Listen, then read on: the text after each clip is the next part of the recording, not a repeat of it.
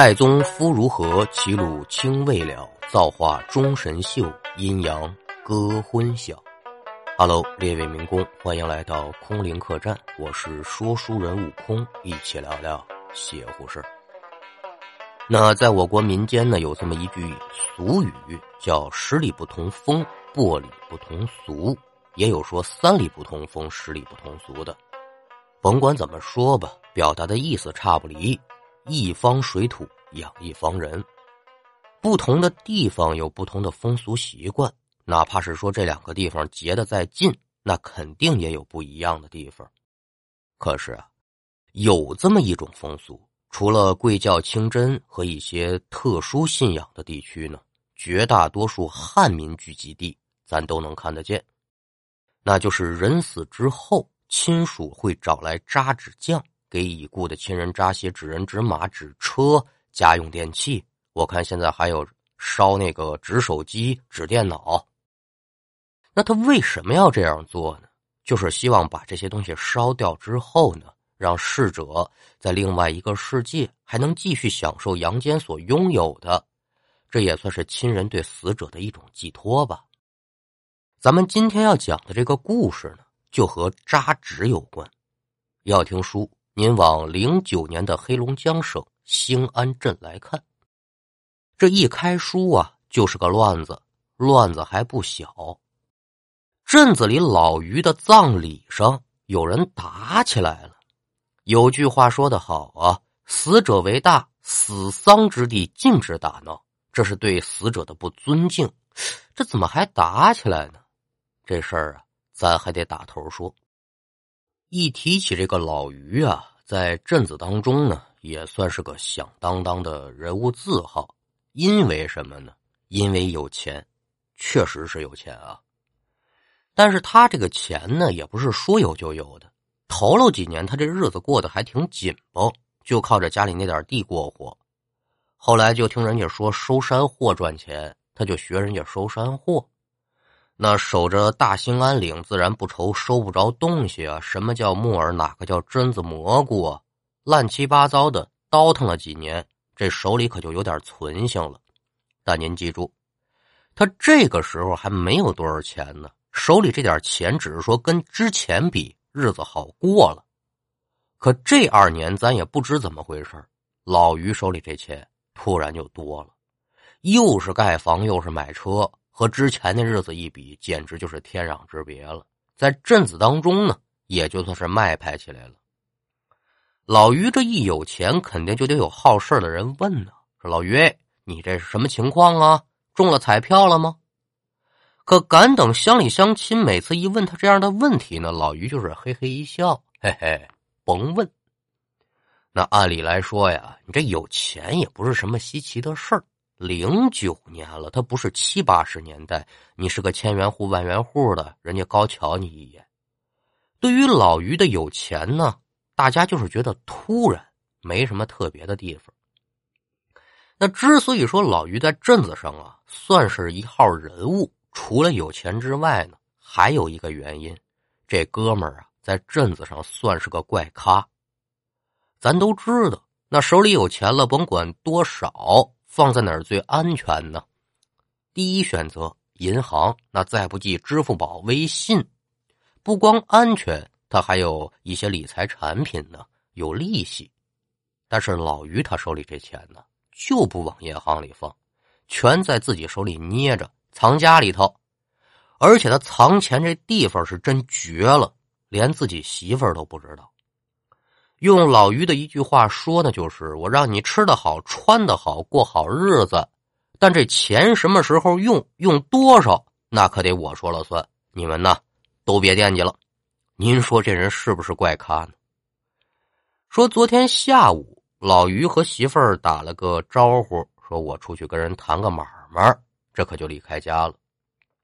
一直到天帮黑，人也没回来。赶等媳妇儿正准备出门找的时候呢，门外突然有人脚不踉跄闯进屋来。进门之后，第一句话就是“祸事了，嫂子，快出去看看吧，你们家爷们不行了。”媳妇儿一听说怎么着，爷们不行了，当场没吓得背过气去。下午出门前那还好好的呢，怎么说不行就不行了呢？连忙把人送到医院去抢救，稀乎啊，这命也没保住。医生给出的死因呢，就是酒后突发脑梗。一看这人死了，媳妇儿是这个哭啊！哎呦，你这个天杀的，怎么就死了呢？你可让我怎么活呀？你要就是死了，你好歹留句话，你，你，你那钱放哪儿了？您可能就得问了，这是哭人呢，还是哭钱呢？啊，这两个意思都有。老于啊，才四十岁出头，这就没了，算是英年早逝。家中的顶梁柱子没了，你说这一个妇道他能不哭吗？再一个，老于有多少钱，具体藏在哪儿，那没人知道。这人说没就没了，这些钱可不就打了水漂了吗？晚上，于大嫂子守着自己爷们老于的尸体呢，是边抹眼泪就边看这个账本儿这账本是老于的。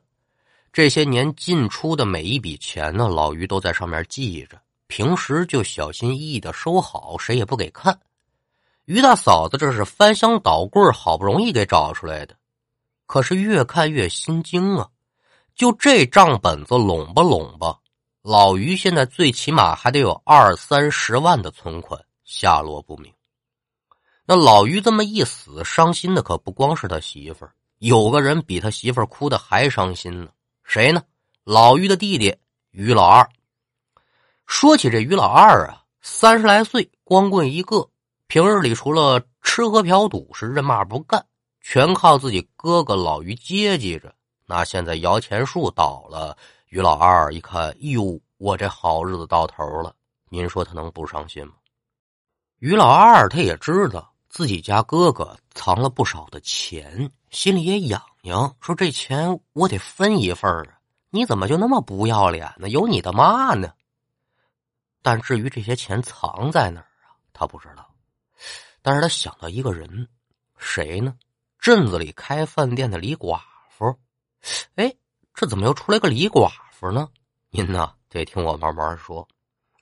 因为于老二听说呢，自己家这大哥平日里跟这李寡妇两个人呢是不清不楚。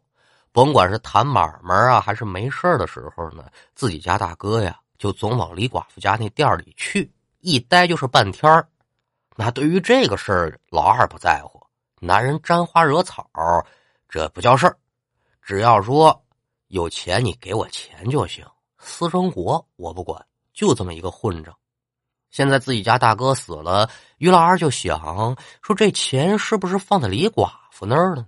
但是自己啊。可不能去明要去，万一说哪句话不对付，自己再挨顿打。所以于老二就决定让自己嫂子去要。到时候说是真成了，那我于老二也算是告密有功。嫂子再给我个仨俩的，我这日子不是照样过吗？那这天上午啊，于老二可就来到自己嫂子的身边了，说：“嫂子，我跟你说一事儿啊，你说老二怎么着？是这么这么这么回事儿。”这可就把自己大哥那点事儿给说了。于大嫂子一听，这心里的火腾的一下就起来了。哟，好你个姓于的，死不了臭嘎嘣的啊！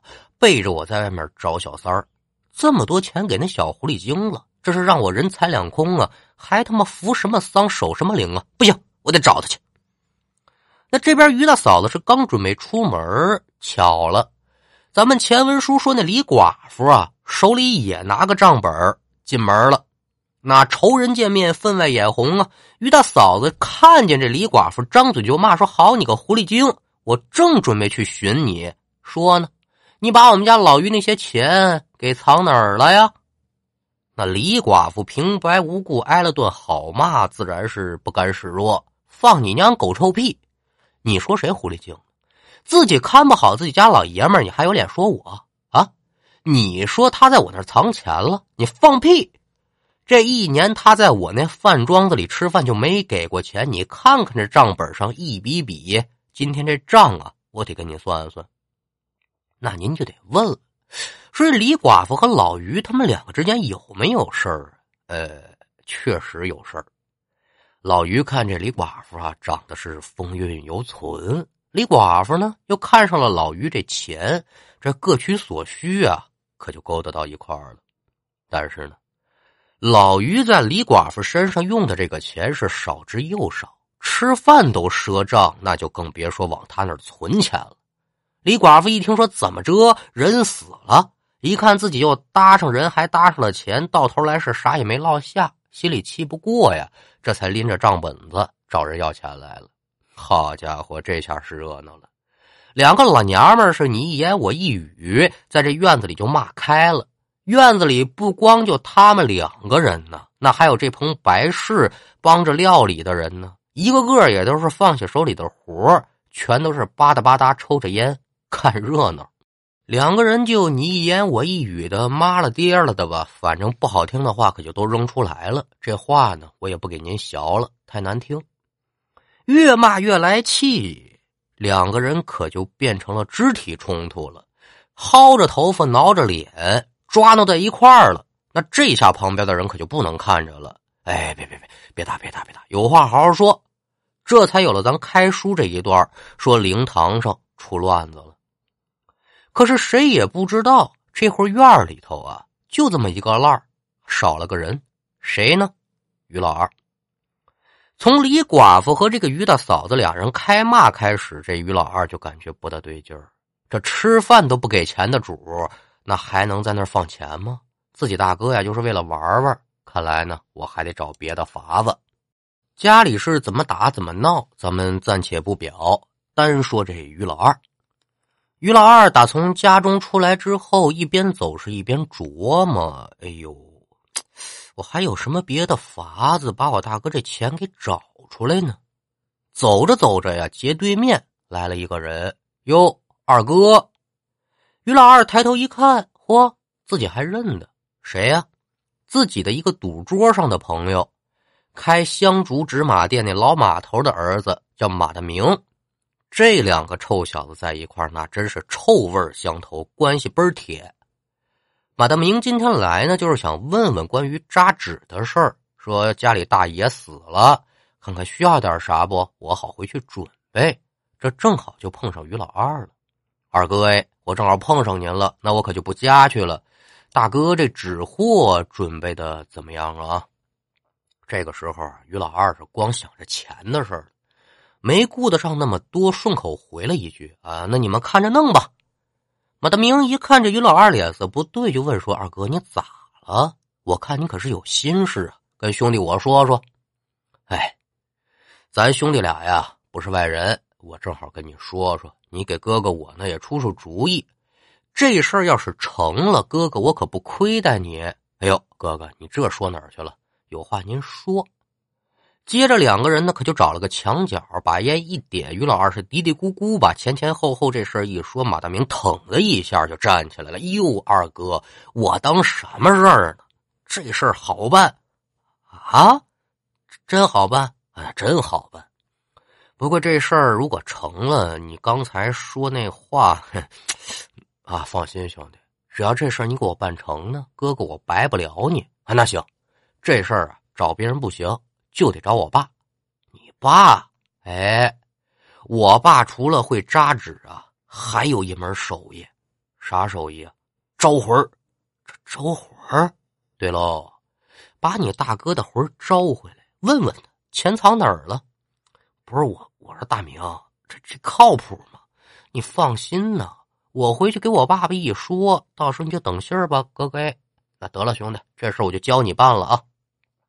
那当天下午，马大明可就找到了于老二了，说呀，自己家老爷子把这事给应下来了，但是招魂这些东西呢，得等几天才能做好。既然已经是有了办法，于老二就不在乎这三天两天的了，也没多说什么，放心的就料理大哥这棚白事，咱也甭管是真是假吧。简短截说，把老于这棚白事料理好之后，人已然下了葬了。于大嫂子和李寡妇还是闹得不可开交，但是这对于老二是没什么影响。你们闹吧，爱怎么闹怎么闹，到时候我偷偷摸摸把钱弄到手，这才是主要的。那也就在老于下葬后的当天晚上，马大明就找到于老二了，说：“二哥呀，这东西已经给你准备好了，一会儿你跟着老爷子呢，上你大哥坟上，把这魂一招，钱的下落一问，这事儿就算是了了。”听到这个消息之后呢，这于老二啊，高兴的不得了，两个巴掌拍不到一块儿了。两个人赶忙可就来到了老码头的香纸店。到了店之后呢，老码头让两个人呢把店里的一匹纸马就装车上去了。之后老码头就说了：“说得了吧，东西齐了，咱走。”马大明是答应了一声，但是呢，于老二看着车上这匹纸扎的白马呀，可就有点不明白了。你要说这匹白马和平常的那种纸扎马也没多大区别，但唯独这四根马腿儿它不一样。因为这匹马的四条腿啊，它不是笔直的，有点朝后弯，而且在马身的两侧呢还有马，这马凳上呢还贴着一张画着符号的黄纸，具体啥意思咱闹不清。叔哎，这一匹马就行吗？另外你这马腿它不直溜啊，还有马凳呢，怎么？老马头就笑了啊，我招魂一匹纸马就够。马腿弯曲，这是马腿弯，人回头。至于这马凳呢，我可就不能跟你多说了，赶紧走吧。于老二一见这老马头不肯多说，自己也是不敢问。一行三人带着这匹纸扎的白马，屡屡夯夯，可就来到了老于的坟边了。到了之后，老马头吩咐二人把纸马从车上卸下来，抬到老于的坟前，说了：“把这白马呀烧了吧。”两个臭小子自然是不敢怠慢，从口袋中拿出了打火机，一前一后的就把这纸马给点着了。而接下来这一幕啊，就让于老二有点目瞪口呆了。就这会儿，一点风丝儿都没有。可也就在这匹白马被点燃之后，整匹马立刻就是火光四起，就跟浇上汽油似的，烧的那叫一个快呀！火苗子窜起老高，那如果不是躲闪的快，好悬就把于老二的头发给燎了。您再看这火焰的形状呢，就像一匹烈马在奋蹄奔跑。于老二说：“哟，这可真新鲜！”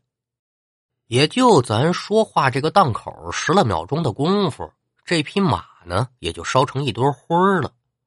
于老二这才回过神来，看着地上的焦灰，就问说：“叔哎，这这就完了？”可话音刚落，再看地上那片即将熄灭的灰烬，无风起旋熄灭的火苗子再次腾的一下又升起来了。随着这股子旋风是越刮越高啊，紧接着是阵阵阴风刮过，旋风消失，指挥四散开来。于老二就听到咔嗒咔咔嗒咔咔嗒咔。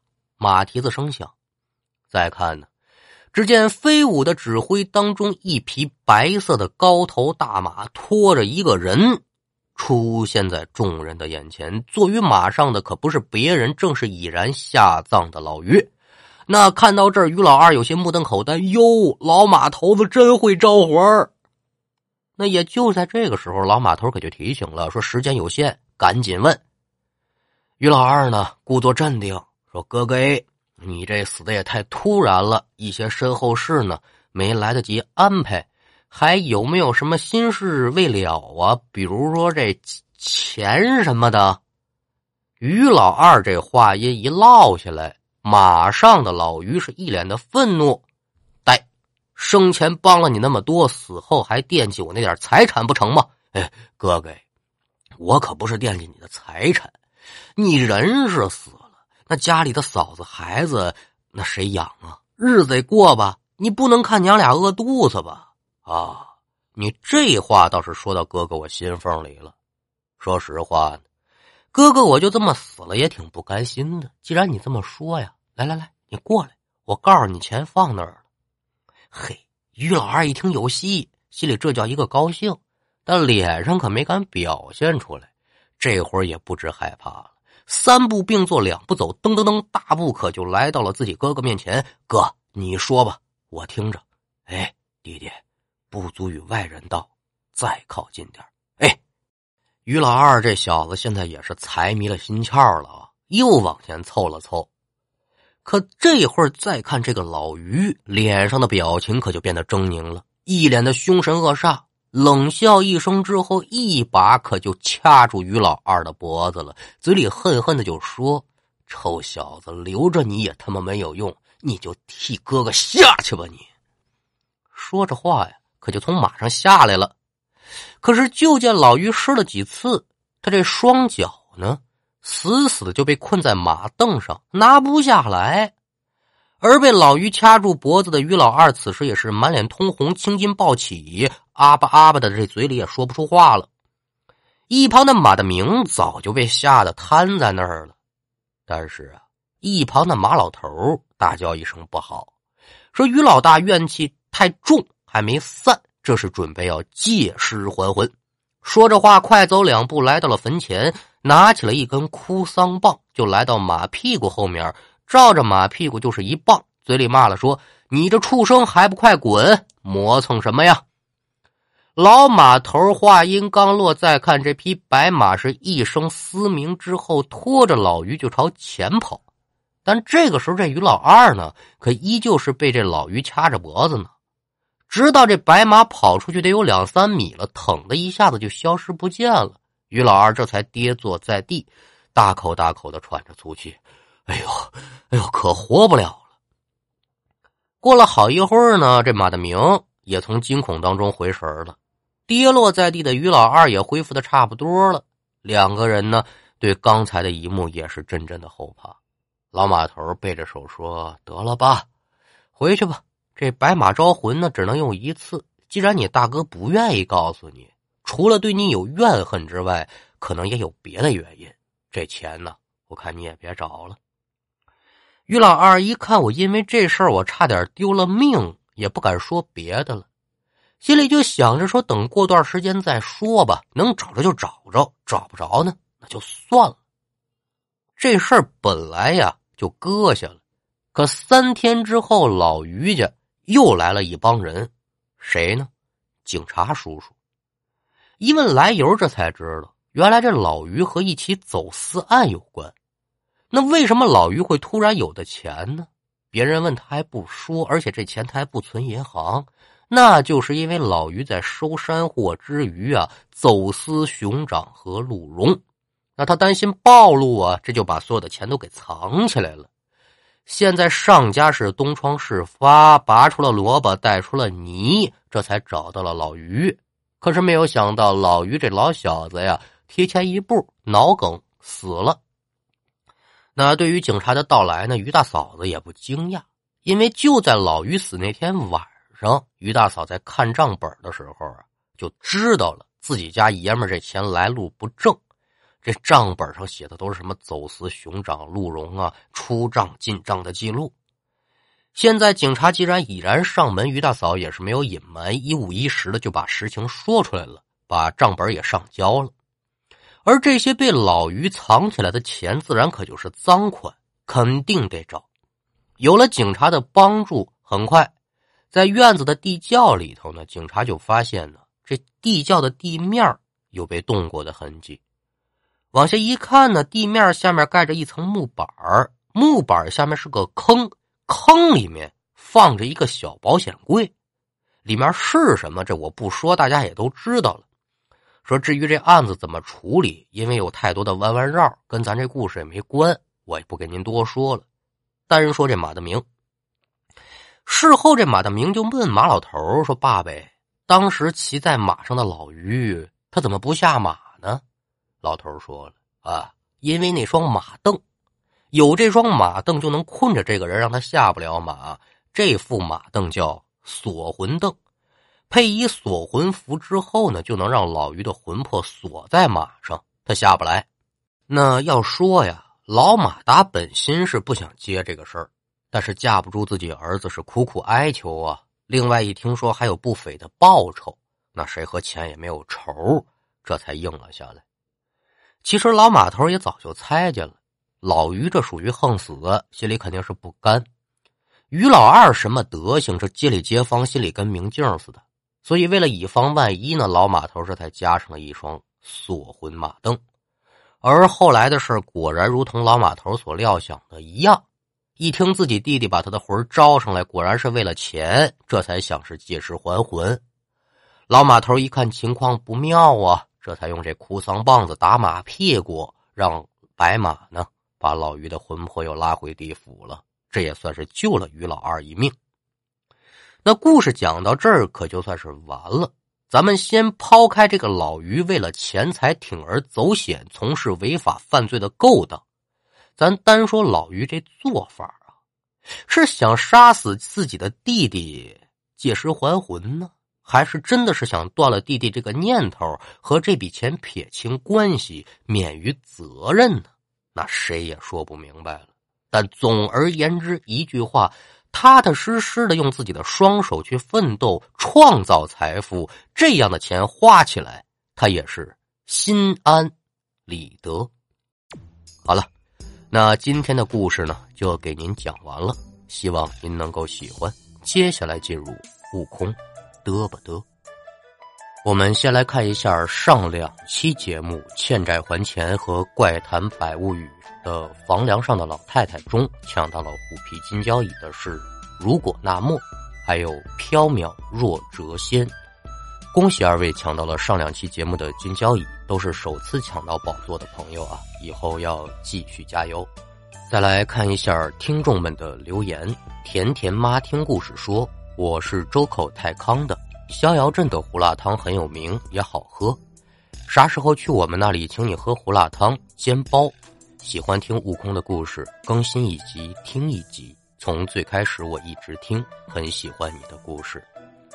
呃，欠债还钱那个故事的背景呢，就在逍遥镇。敢等我真有机会四处游历的时候呢，各位说要请我吃饭的，我一定要讨扰一下啊。哎呦人家跟你说客气话，你也听不出来，这也是够没有眼眉的了啊！也感谢您对于客栈的支持，我们会继续努力的。听客一晨说，不知不觉把悟空的作品全听完了，头一次听小说一篇不落，每天期待着更新，祝客栈越来越好，客官越来越多。那也非常感谢您的收听，学徒水平承蒙您列位的捧场，每天还有这么多追更的客官，有您列位的支持呢，我们更是要从选材和故事的趣味性上大下功夫，也希望喜欢客栈的朋友们呢，能够多多的帮忙宣传。最近专辑的播放量是不太好瞧啊，还有很多在百物语中给悟空送来祝福的，悟空也都看到了，非常感谢大家。那能耐呢是假的，也是搭着节目组不弃，能让我过去讲一讲故事，好坏先放在一边跟其他老师学习呢才是最主要的。我们再来看最后一条的留言，鸡毛掸子小羊羊说：“悟空叔叔，你讲的故事是我妈妈告诉我的，我今年十岁了，过几天就是我的生日，你可以祝我生日快乐吗，叔叔？”你能读我吗？哈，小羊羊是一个十岁的小男子汉，再过生日就十一岁了，就会变成大男子汉了。好好的读书，听爸爸妈妈的话，你会一天天的长大，有一天长得会比爸爸妈妈还要高，茁壮成长。有一天等爸爸妈妈都长出了白头发，你就来保护他们，照顾他们，好吗？悟空叔叔代表客栈的所有叔叔阿姨、哥哥姐姐，祝你生日快乐，健康成长。这也是客栈送出的第一条生日祝福，送给我们祖国美丽的花朵。有他们在，我们的明天才会更美好。好了，天儿也不早了，伙计们也已经卧倒了，我也准备上闸板洗脚了。您了要听书，明儿个清早吧。期待着您更多的留言评论。如果喜欢客栈的故事，也可以分享给身边的亲友，让我们的客栈热热闹闹，人气旺起来。我是悟空，我们下回再见。